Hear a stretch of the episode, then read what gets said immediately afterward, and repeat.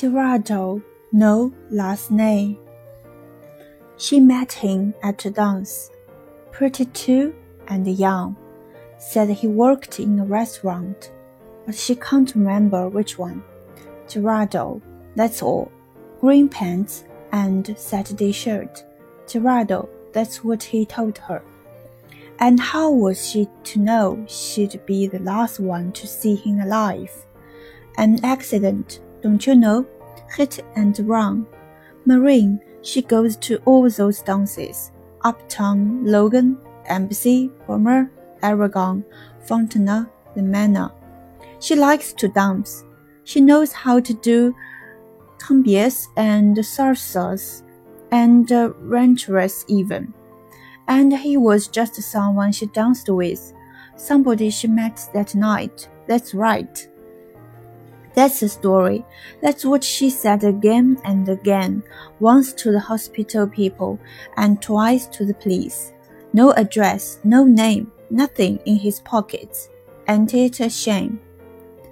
Only Marin can't explain why it mattered. The hours and hours for somebody she didn't even know. The hospital emergency room, nobody but an intern working all alone. And maybe if the surgeon wouldn't come, maybe if he hadn't lost so much blood, if the surgeon had only came, they would know who to notify and where.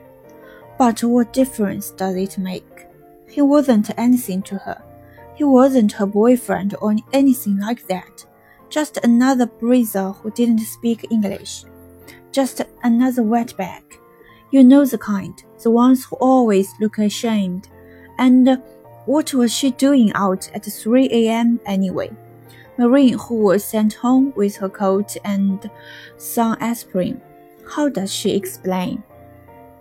She met him at a dance.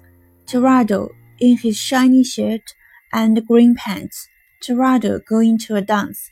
What does it matter? They never saw the kitchenettes.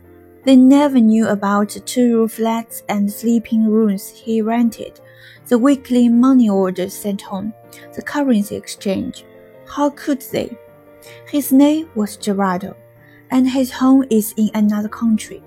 The ones he left behind are far away, will wander. Shrug, remember? Gerardo, he went north we never heard from him again.